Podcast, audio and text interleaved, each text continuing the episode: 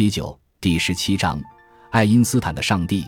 爱因斯坦和妻子在柏林出席一次晚宴时，曾经听到一位客人表达自己对占星术的信仰。爱因斯坦嘲笑这纯粹是迷信。又有一位客人插话，以类似的方式贬损宗教。他坚称，对上帝的信仰同样是一种迷信。这时，主人称爱因斯坦也有宗教信仰。试图使这位客人的心情平复下来，那不可能。这位客人将信将疑，并问爱因斯坦是否真有宗教信仰。的确，你可以这样说。爱因斯坦平静地回答：“尝试用我们有限的手段探寻自然的奥秘，你将会发现，在所有可以认识的规律和联系背后，存在着某种微妙的、无形的、莫名的东西。”对这种超越了可理解事物的力量的敬畏，就是我的宗教。在这个意义上，我的确是有宗教信仰的。爱因斯坦小时候曾经历过一个狂热的宗教阶段，但后来摆脱了出来。在接下来的三十年里，他不再对此话题发表过多看法。但是到了五十岁时，他又开始在各种文章。采访和书信中更加明确地评价他的犹太血统以及对上帝的信仰，尽管这是一个非人格的泛神论的上帝概念。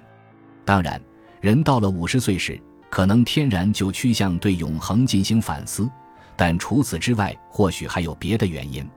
犹太同胞受到的压迫使爱因斯坦感到了与他们的血脉联系，这重新唤起了他的某些宗教情感。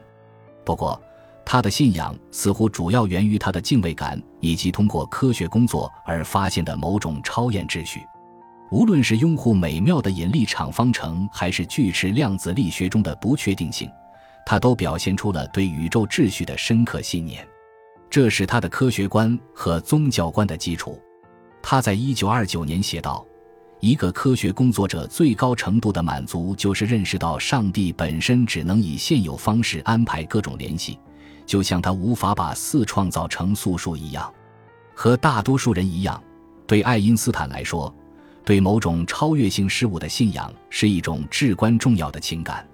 这种情感在他心中同时唤起了信心和谦卑，并为一种令人愉悦的单纯质朴所裹挟。鉴于他倾向于以自我为中心，这些品质无异于上天的眷顾，加之他的幽默和自知之明。他得以避免世界上大多数名人都会沾染的虚伪和自负，敬畏和谦卑的宗教情感还赋予了他社会正义感，这使他厌恶高贵的身份和阶级区分，远离穷奢极欲，愿意为难民和受压迫者尽自己的力量。在五十岁生日之后不久，爱因斯坦接受了一次不平凡的采访，期间透露了他更多的宗教思想。采访者名叫格奥尔格·希尔维斯特·菲尔埃克，是一位自命不凡但会讨人欢心的诗人和宣传家。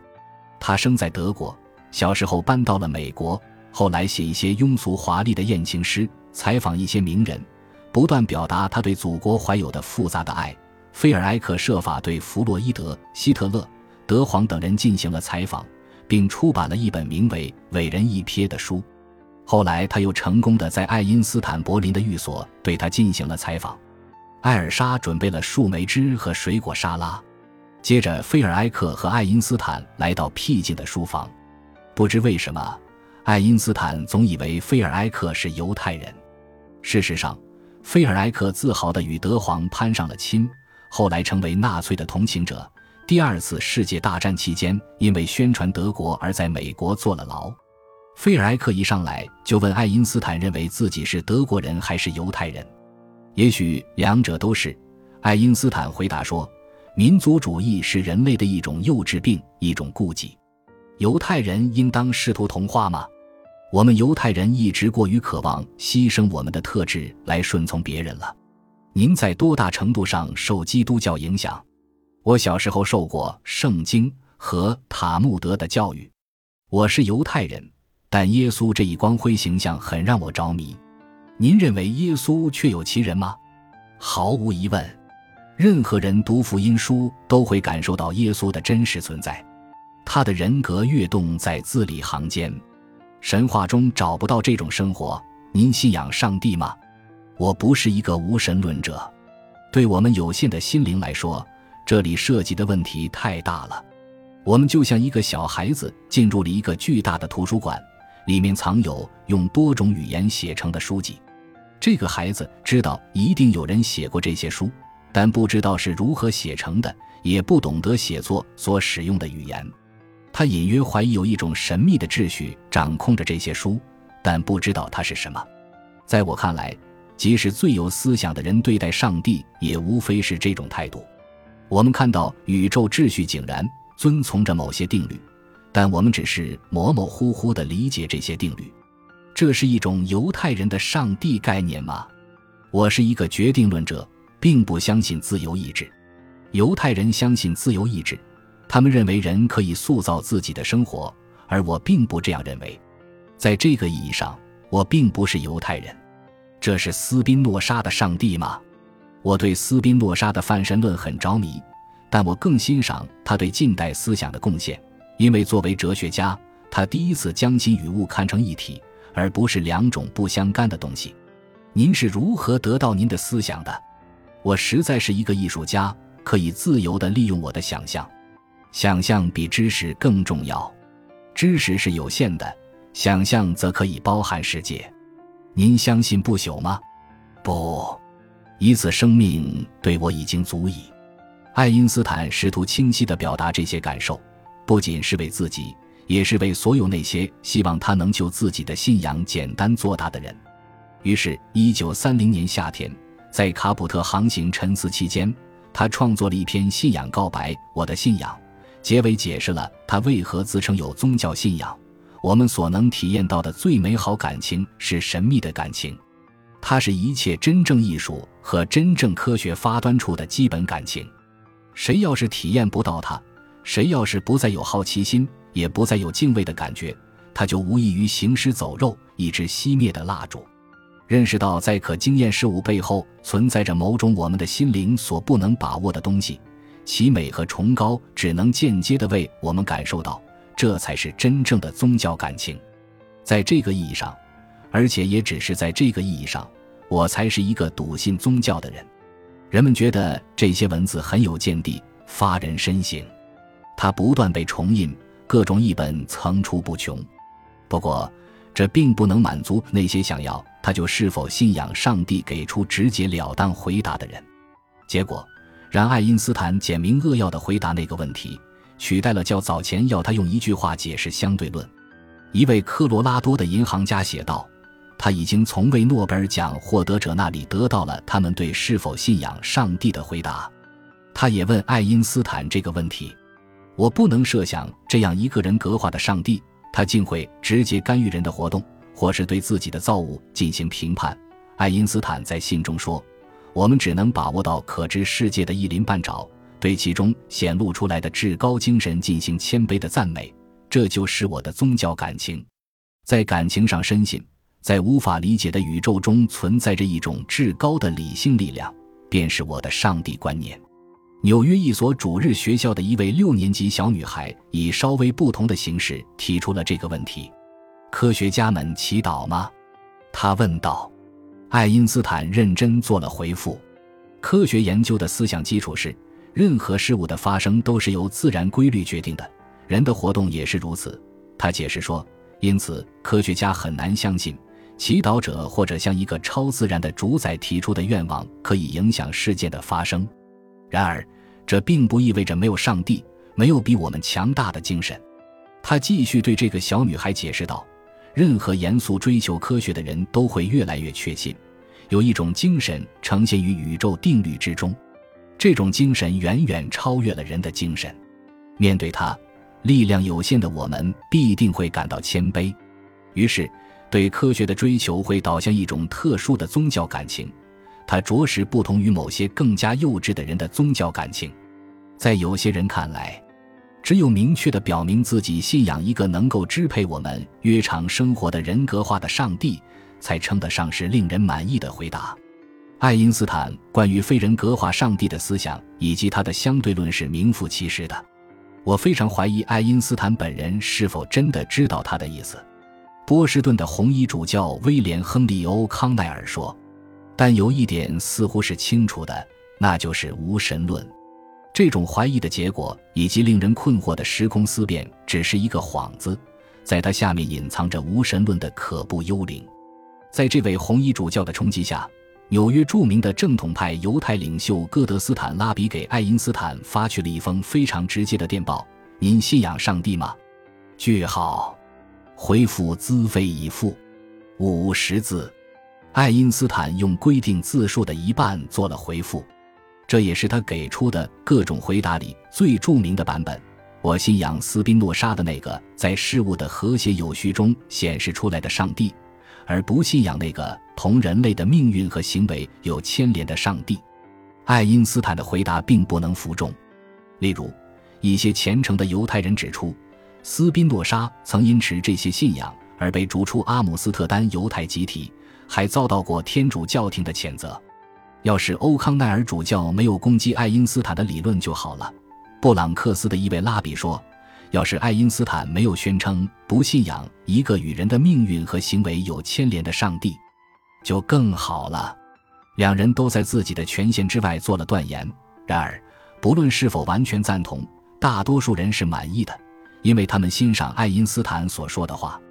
一个在创造的荣耀之中反映出来而不介入约常事物的非人格化上帝的思想，在欧洲和美洲都隶属于一种可敬的传统。他也可以在爱因斯坦最喜欢的一些哲学家那里找到，而且总体上符合托马斯·杰斐逊、本杰明·富兰克林等美国缔造者的宗教信仰。有些人将爱因斯坦频繁的援引上帝斥为仅仅是一种修辞，这其中。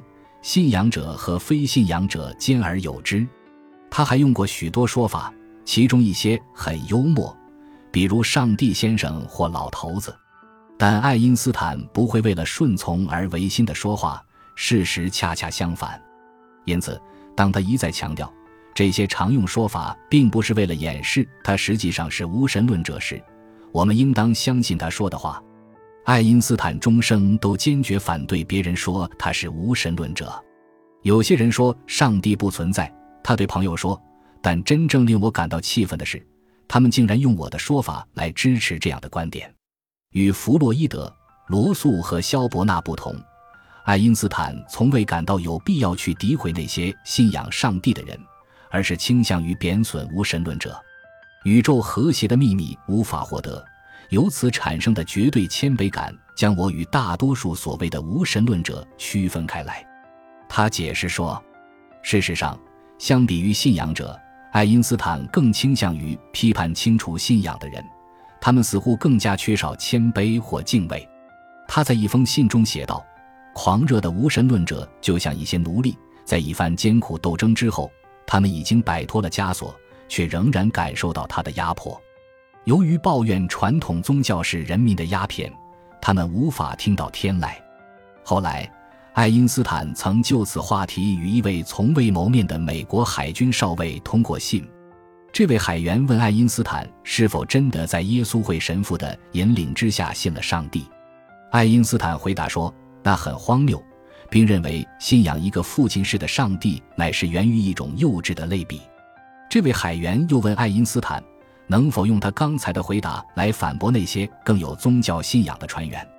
爱因斯坦警告他不要过分简化。你也许可以称我为不可知论者，但我并不赞同那种职业无神论者的十字军精神。其热情大多来自年轻时从宗教灌输的桎梏中解脱出来的痛苦经历。他解释说：“我倾向于对理解自然和我们自身方面的弱点保持谦卑态度。”这种宗教本能如何与他的科学相关联？爱因斯坦的信仰赋予了他的科学工作以形式和灵感，而不是与之相冲突。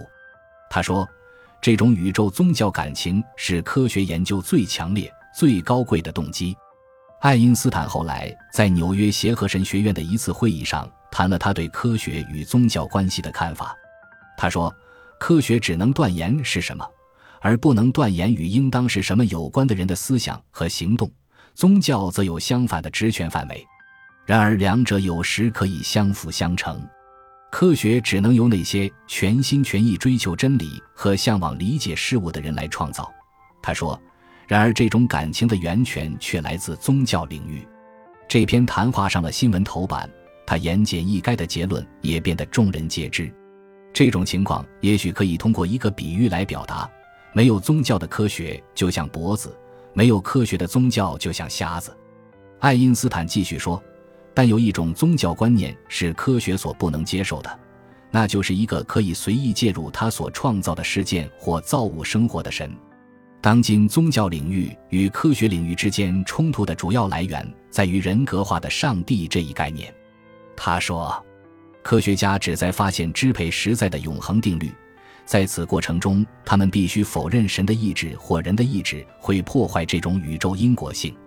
这种内在于爱因斯坦科学观的对因果决定论的信仰，不仅与人格化的上帝概念相冲突，而且与人的自由意志也不相容。至少在爱因斯坦心目中是这样。尽管他怀有深深的道德关切。但他对严格决定论的信仰使他很难接受处于大多数伦理体系核心的道德选择和个体责任的观念。犹太教神学家和基督教神学家一般都认为，人有这种自由意志，要对其行为负责。就像圣经中所讲的那样，人甚至可以自由选择不去遵从上帝的命令，尽管这似乎与上帝全知全能的信念相悖。而另一方面，就像斯宾诺莎那样，爱因斯坦又相信人的行动如同弹子球、行星或恒星的运动一样确定。人在思想、感情和行动方面是不自由的，而是像星体运动那样受制于因果性。爱因斯坦一九三二年在给一个斯宾诺莎协会的声明中宣称，他相信人的行动同时受制于物理定律和心理定律。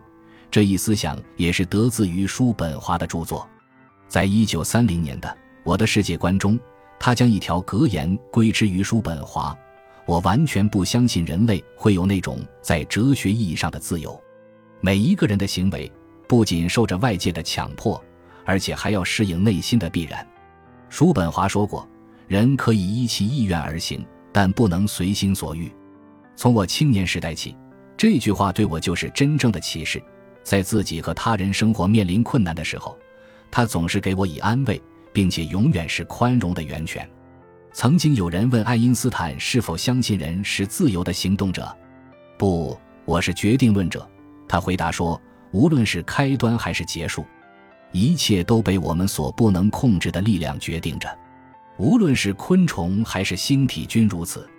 远方一个看不见的乐手奏出一支神秘的曲调，人。”植物或宇宙尘埃都在合着这一曲调翩翩起舞，这种态度让波恩等朋友感到惊骇。波恩认为他完全破坏了人类的道德基础。我不明白你如何能将一个全然机械论的宇宙与伦理上的个人自由结合起来。他给爱因斯坦写信说：“在我看来，一个决定论的世界相当令人厌恶。也许你是对的，正如你所说，世界就是如此。但在目前。”物理学中似乎并不是这样，在世界的其余部分就更不是这样。在波恩看来，量子不确定性为这一困境提供了出路。和当时的一些哲学家一样，他诉诸量子力学内在的不确定性来解决伦理自由与严格的自然律之间的矛盾。波恩向自己容易激动的妻子海德维希解释这个问题，后者一直希望与爱因斯坦进行争论。他对爱因斯坦说：“她也无法相信一个掷骰子的上帝。换句话说，与丈夫不同，他也不赞同量子力学的观点，即宇宙基于不确定性和概率。但他又说，我也不能想象你会相信你的完备律则意味着一切都是预先决定的，比如我是否会让我的孩子打预防针。他指出，那将意味着一切伦理的终结。在爱因斯坦的哲学中。”这个问题的出路在于将自由意志看成某种对文明社会有用甚至是必要的东西，因为它将要求人们对自己的行为负责。假想为自己的行为负责，将在心理和实践上促使人们以一种更负责任的方式行动。我不得不这样去行动，就好像自由意志存在一样。他解释说：“因为倘若我希望生活在一个文明社会中，我就必须负责的行动。”他甚至可以既主张人们对其善行或恶行负责，同时又在理智上相信每个人的行为都是被预先决定的。我知道，从哲学上讲，一个杀人犯对他的罪行是没有责任的。他说：“但我宁愿不与他一起喝茶。”在为爱因斯坦、波恩或海德维希辩护时，应当指出的是，哲学家们一直试图将自由意志与决定论及全知的上帝调和起来，虽然有时做法很笨拙，而且并不很成功。姑且不论爱因斯坦是否比别人更擅长解决这个问题，有这样一个事实需要我们注意：他能够发展和实践一种强烈的个人道德。而没有被所有这些不可解决的哲学思辨所阻碍。人最重要的职责就是在我们的行动中争取道德。他写信给布鲁克林的一位教长说：“我们内心的平衡乃至我们的生存都依赖于它。只有我们行动中的道德才能赋予生活以美和尊严。”爱因斯坦认为，那种道德的基础超越了纯个人的事情，且有益于人性。有时他可能会对自己最亲近的人表现冷淡，这说明他和我们所有人一样也有缺点，但他要比大多数人更为诚实和勇敢地投身于他认为超越了自私欲望的行动，以促进人类进步、维护个人自由。一般说来，他温厚善良、和蔼友善，不矫揉造作。他和艾尔莎192年赴日本访问时。曾经这样建议他的两个女儿如何过一种道德的生活：少留己用，多于他人。感谢您的收听，本集已经播讲完毕。喜欢请订阅专辑，关注主播主页，更多精彩内容等着你。